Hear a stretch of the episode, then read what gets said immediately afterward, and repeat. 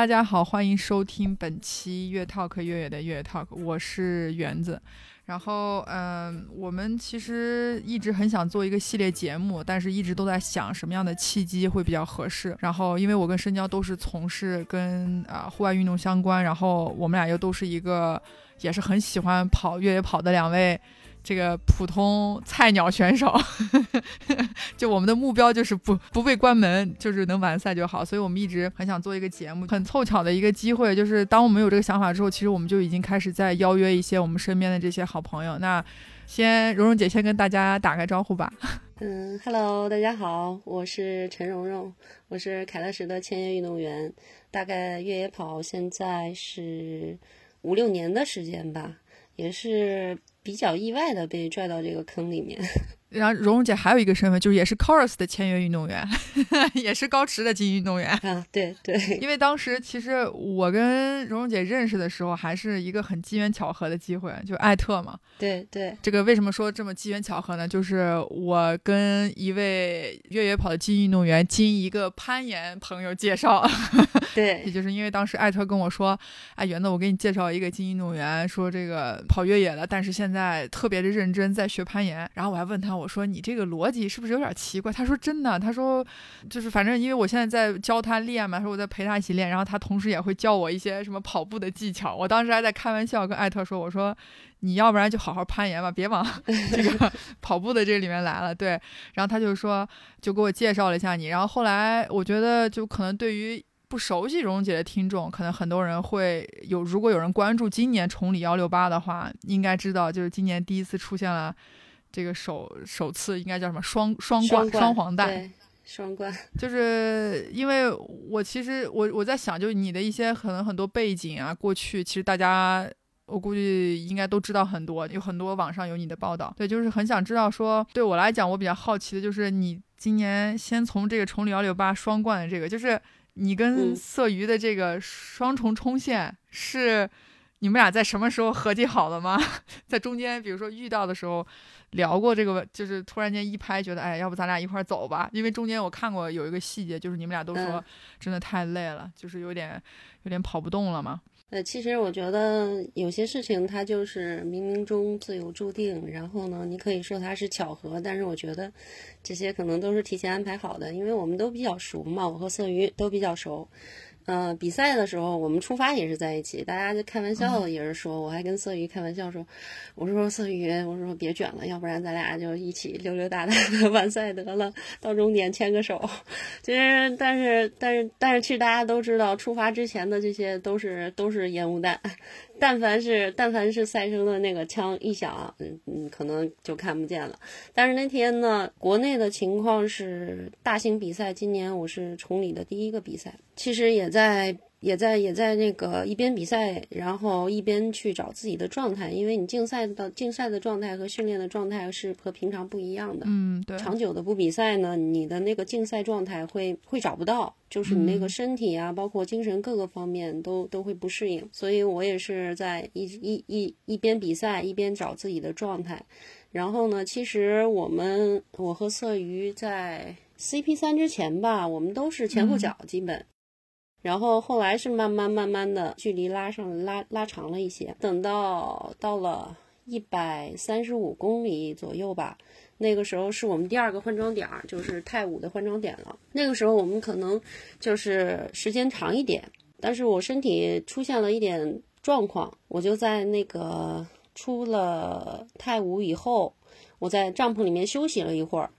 后面色鱼就上来了，色鱼上来了，这个 其实运动员嘛，对，运动员嘛，然后然后没有，大家还是在卷呢，大家还是在卷，然后他他就他就把我超了，超了，我的我看他过去了，我也有点心里不甘啊，然后 然后又又追上去了，后来我们追到，嗯，应该是 CP 十四吧。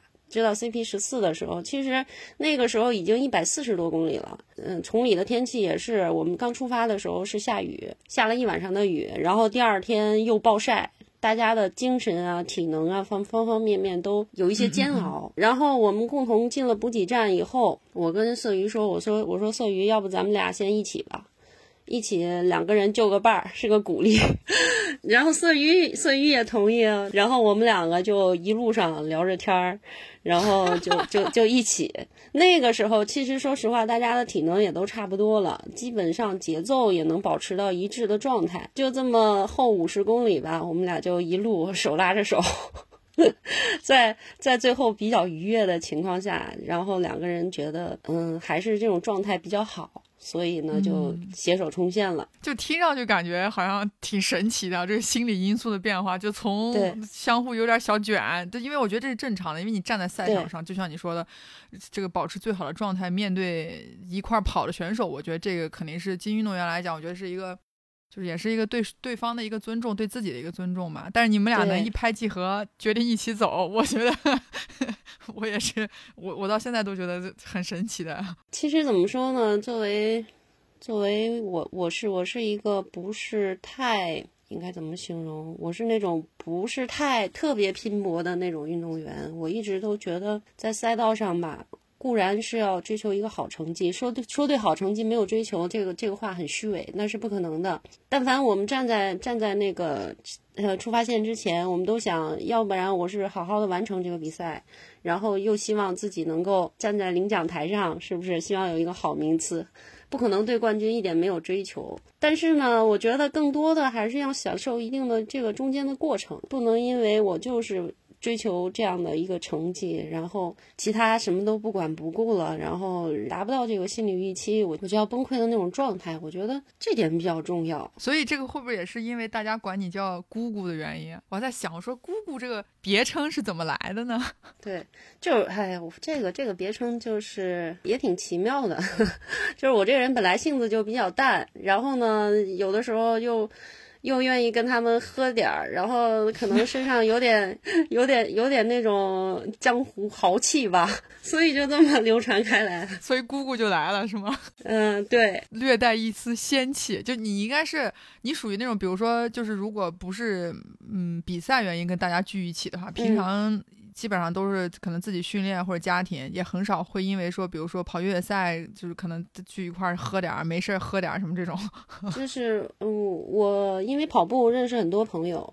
然后就包括包括在我住的地方，就是离我很近的地方，都有很多一起跑步的朋友，我们就有固定的小圈子。然后，嗯，大概一段时间干一场大活，就是跑个长距离啊，或者上了一趟山啊，那必须下来造一顿啊，吃吃喝喝的必须有，这个是常态，这个是常态，并不是说偶尔我去参一次赛，然后跟朋友见了，然后大家一起这样。嗯，实际上他们他们都说说说是我喊我回来喝酒了，我为什么那么着急跑？就是回来赶紧吃吃喝喝，赶紧喝酒是吗？跟素玉说快快，我我的局马上要开始了，那个咱俩一块冲个线，一块我赶紧要先开喝了。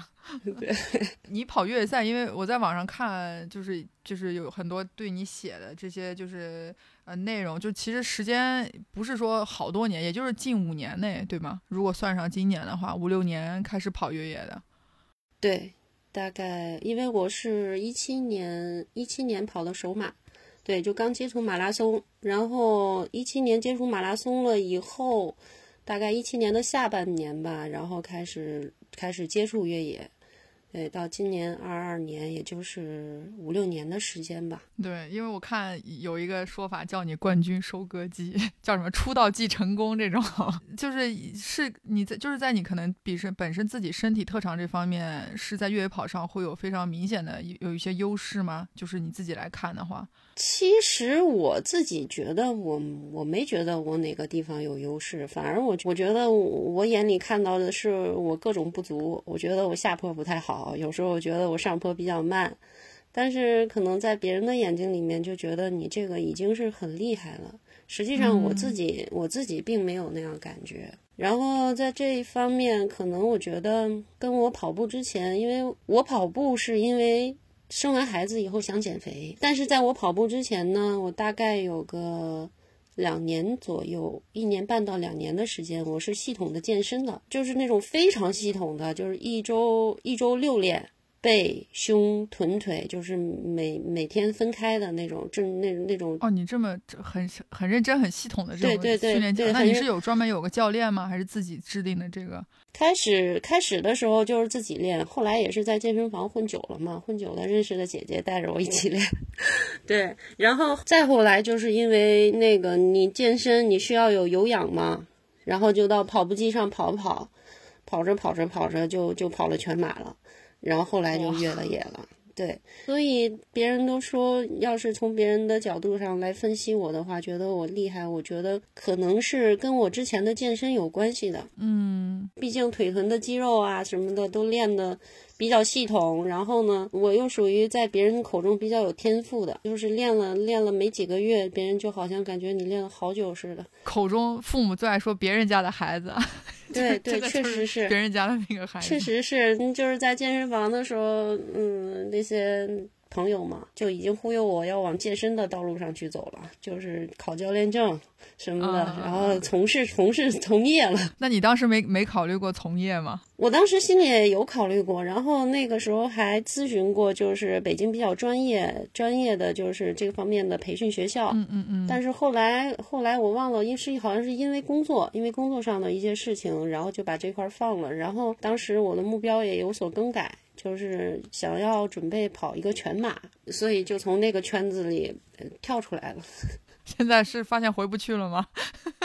不，我觉得能回去，我觉得能回去，这个是相辅相成的。而且我现在对，我觉得再过个七八年吧，我比较喜欢那个比基尼健身，就就是比基尼健身，它不是要求你有特别大的维度的那种，嗯，但是线条要求你呃该有的线条都要有。对我，我觉得那个那那挺好的，我想过个七八年。可以尝试一下，就是再再再往那边转一转。我好期待呀！我好想见证这七八年这七八年之后的这个结果。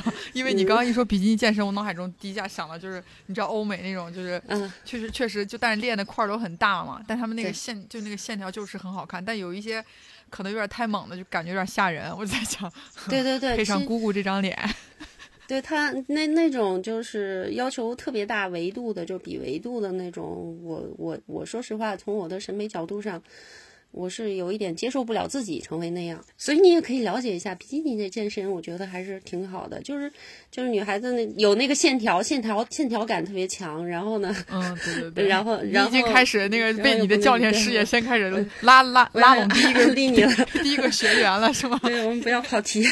不过这么听下来，确实是有迹可循的。就你就想，你不可能说真的天赋就真的好到说没有过之前任何的积累就上一个这么长纪律。因为我看你第一场越野赛其实就七。七十公里对吧？啊，不是，我第我第一我第一场越野赛是四十二公里啊，就也算是个马拉松的一个距离是吗？对，而且是和我的首马背靠背，就隔了一周。这 怎么为什么会选择这样的一个一个背靠背的形式？我被人忽悠嘛，我被人忽悠，我就是我就是我这个人自始以来就是经不住别人忽悠，就总有人能给我挖各种各样的坑。就包括我跑马拉松也是，我当时在健身房是跑跑步机，人家那个教练就开个玩笑说：“你这么能跑，你怎么不跑马拉松？”我当时连马拉松多少公里我都不知道，就稀里糊涂的查了，就就想那我就跑就跑呗。然后跑完跑完那个马拉松以后，人家说说那个带你去跑个越野吧。我说什么越野？他说就是嗯，在山上跑。就是在山上跑，上上山，然后下坡跑一跑，然后也有平路啊什么。我说那跑就跑呗。人家那个比赛有四十二公里，有二十一公里。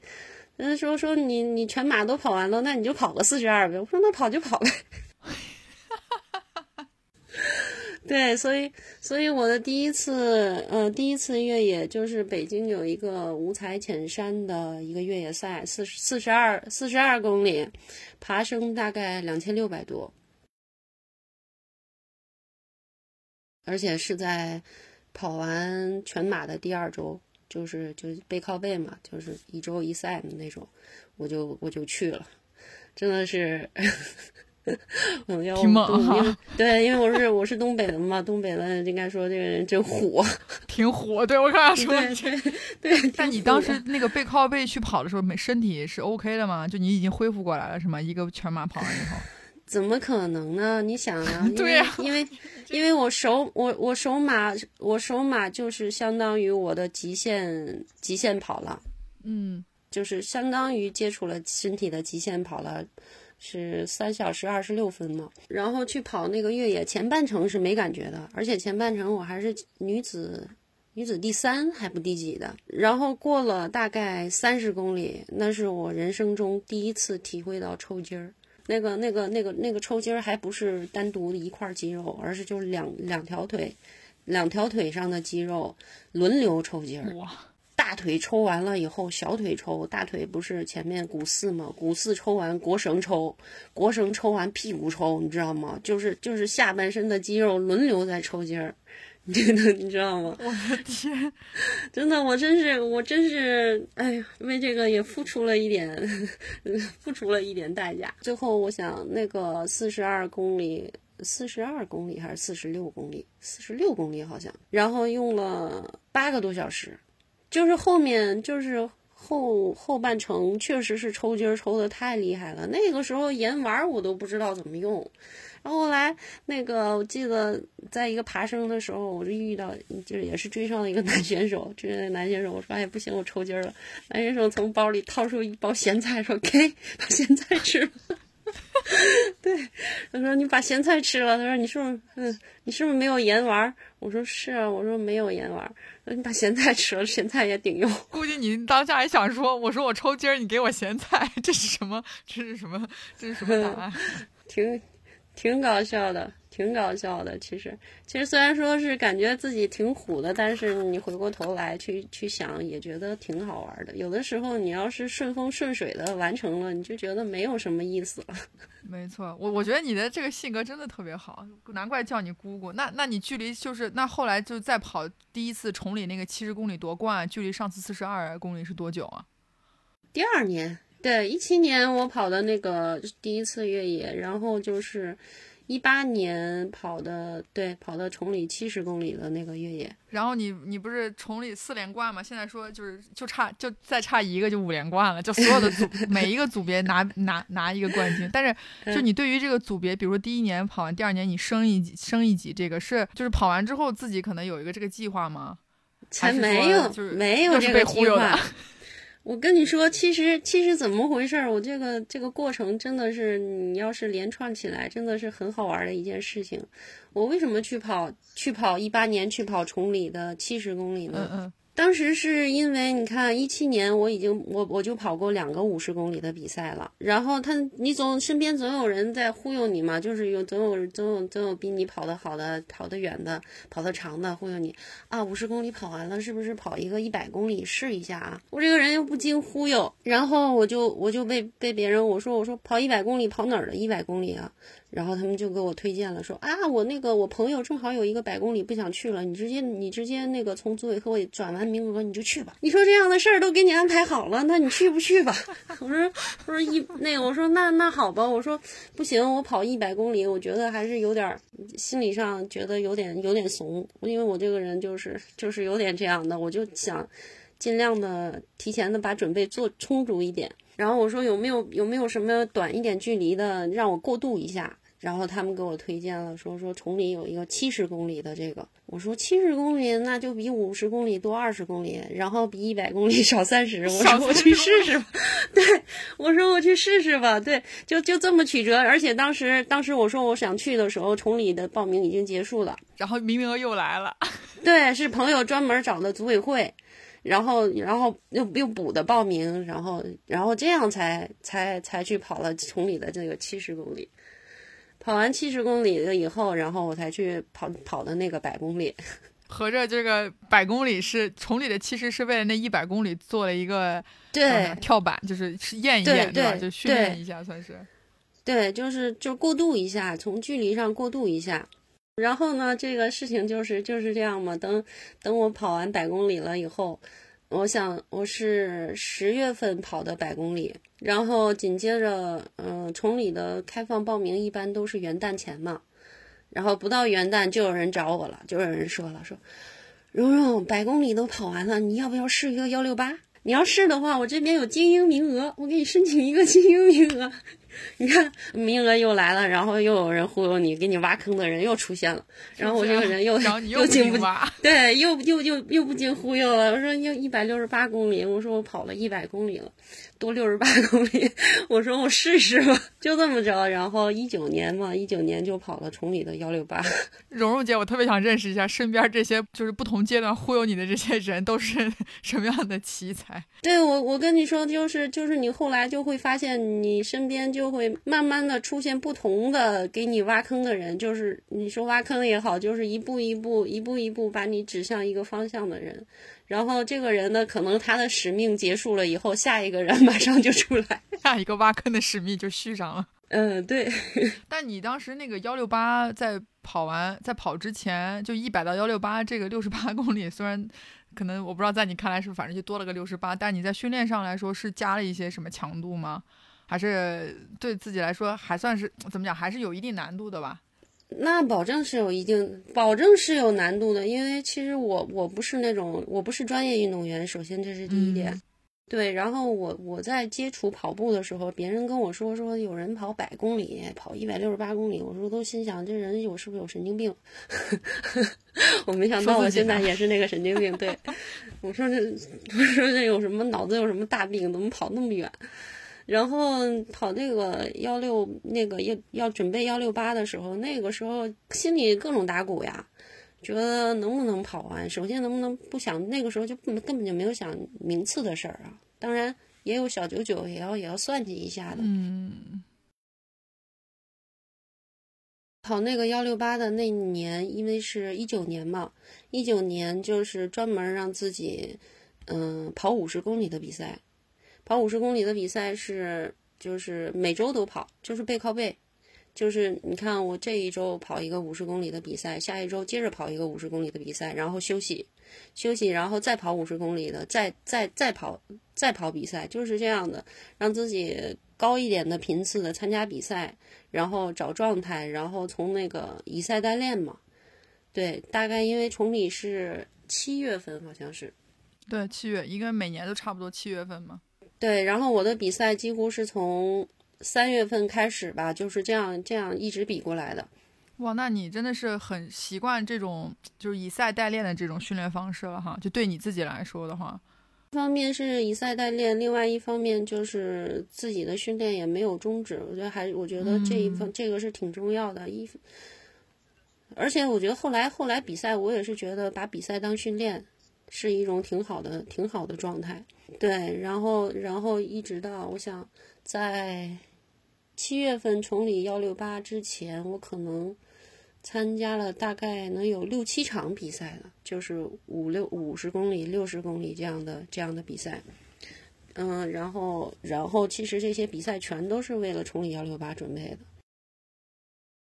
我我是我是体验我是不太能体验得到这种以赛代练是什么感觉了。那如果这样的话，其实二零二一年整个没有赛事，对于你的训练来说，可能计划也是发生了很大的变化吧。因为如果你没有比赛了，可能就没有练的这个这个场合了。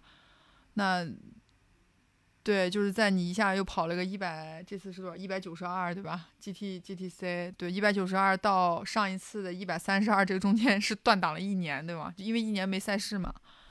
对，差不多，嗯，今年今年那个幺九二和去年的前年的幺三零确实是差了差了挺久的时间的，但是但是其实除了没有竞赛状态之外，你的训练状态还是在的。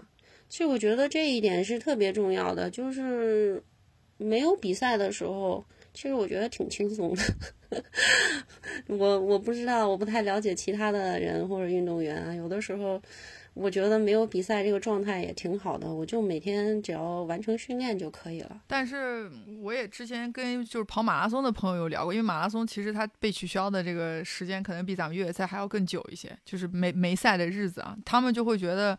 就每一个训练周期都是为了一场比赛，就是你就是有一场东西去做检验，就像平常我们以前可能考试一样，对吧？你学了这么长时间，就不就为了个高考是吧？中考什么那些，就突然间考试这个目标没了，然后呢，就训练上面就多就缺缺乏点那个就是逼你的那个原因或者怎么样。我理解他们的他们说的那种状态，但是他们跟跟我或者是我这样的运动员有所不一不同的是，他们是职业的运动员。我们我们最开始接触跑步的时候，可能出于某种目的，但是后来接触越来越深，其实完全是心里喜欢这项运动，并不是说带有很强的目的性，就是说我这个训练是为了让我达到一定的高度。当然，现在当然现在对于我来讲，我也有那样的目标，但是我并不把那样的目标当成唯一。对，所以所以这一点是。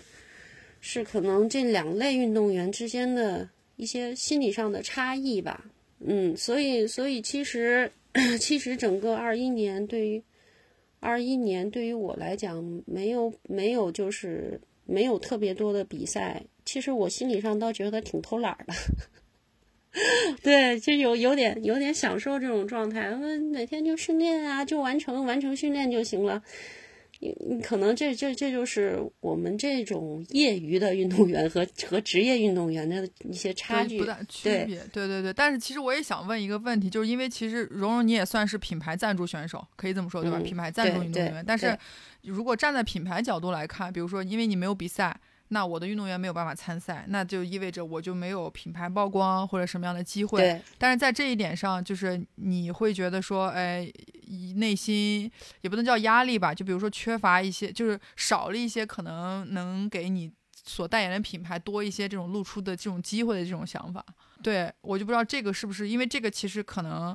即便你是业余运动员，但是你又不是那种纯业余，并不是大不被大家知道的这种选手，对吧？你就还是其实是一个就有一定知名度的这种竞技选手来说。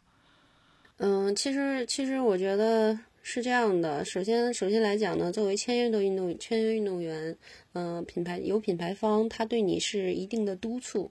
嗯，所以我们我觉得大环境都相同的情况下，我们只能做好我们自己分内的事情。对，因为因为我影响不了大环境，如果没有比赛的话，我没有办法，我只能够保证我以我好的状态去参去去参与去参与有比赛的时候，我在比赛中发挥，我只能我只能这样保障。那其他的至于或大环境方面的东西，我我没有办法左右，我只能保证我自己。对。同意同意，所以那这正好你就引出了最后的这个问题，就是因为蓉蓉要去参加十二月份的泰国嘛，就白 UTMB 的这个比赛，所以你准备好了吗？嗯，其实我没准备好。好学生上考场前，你永远问他，你你你你准备好你要考第几名，他都会告诉你我不知道，我并没有准备好，然后考个满分回来。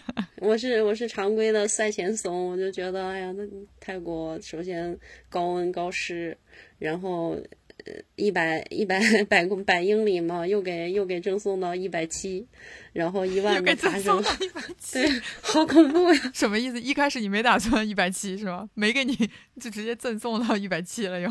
这个这个这个一定一定是要做好心理准备的。这个叫什么天气？虽然我们没有时差的这个因素考虑，我觉得是比较好，但是这个天气的气候的温差真的差太多，泰国太热了。就这个，对，就是我不知道你这个距离，就是崇礼结束之后，后面的训练可能就是围绕着泰国这一场了，是不是？其实近期的比赛是围绕着泰国来进行的，就包括我去跑莫干山，其实也是为了，其实也是为了泰国去做一个以赛代练的这种状态。然后，嗯，跑完崇礼，当时还没有想到要泰国这个行程能定下来，还是就是常规的训练。嗯，吃吃喝喝，该干嘛干嘛。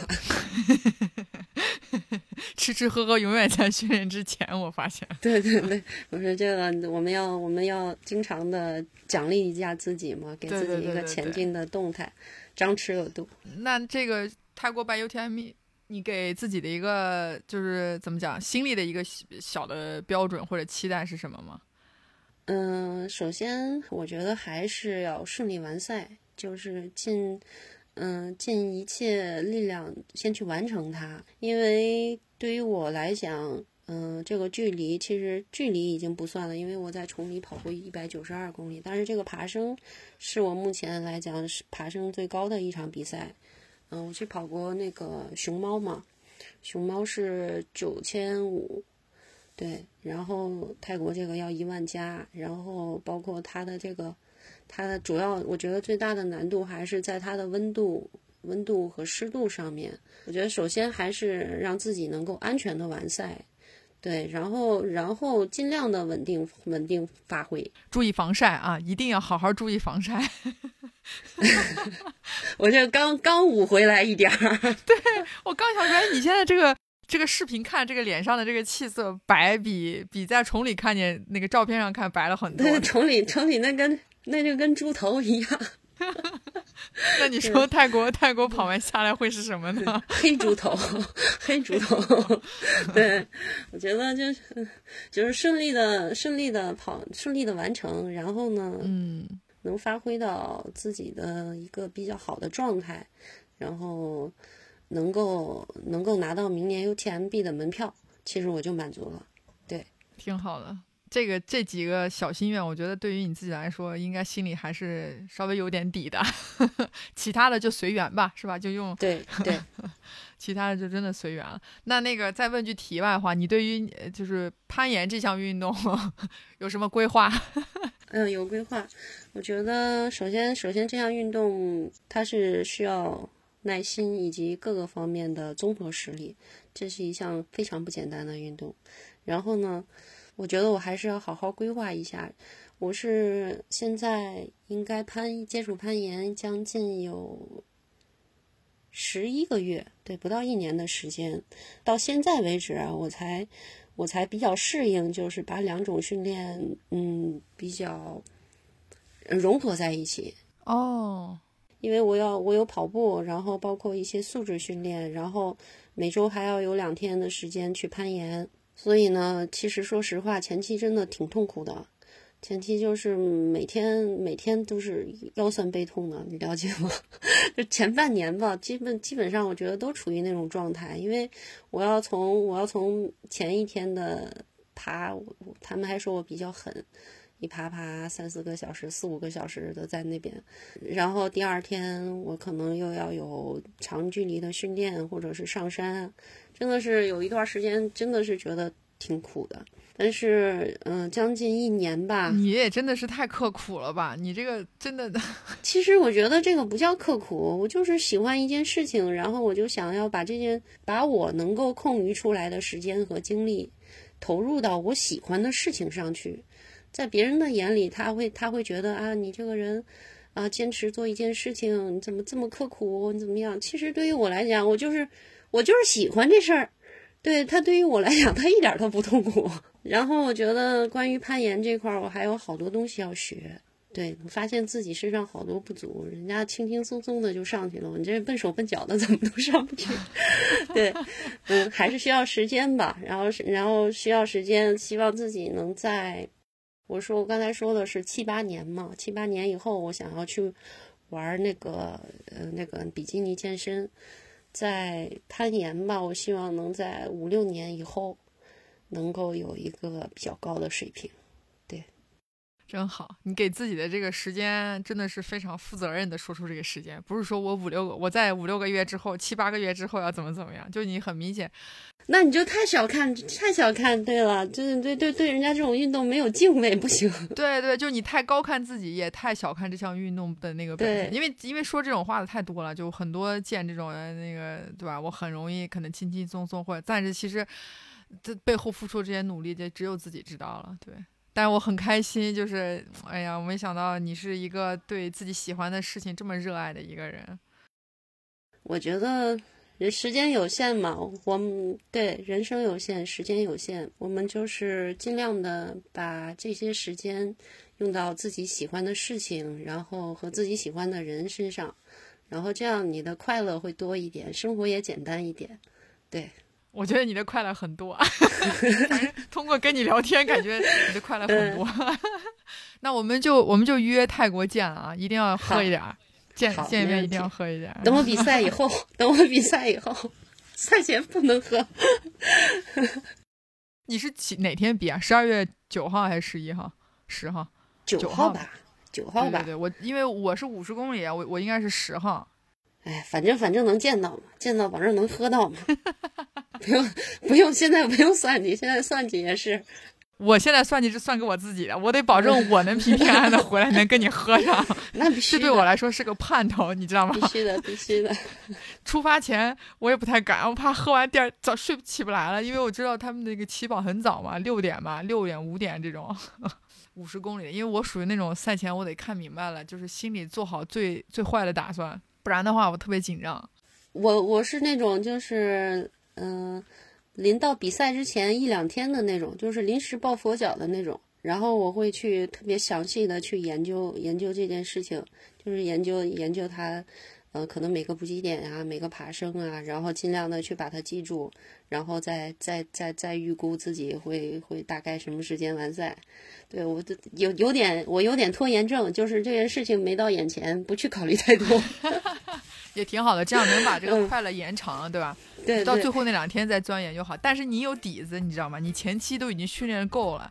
你就我这种属于就是我我是纯属临时抱佛脚了，就是 抱到都不能再抱，所以我就只希望我自己能安安全全的能跟你喝上酒就已经够了。那必须的，特别开心，能有这种这样的一次机会，跟蓉蓉姐可以聊聊天。我们就泰国见吧。好，泰国见。好的加油拜拜。拜拜。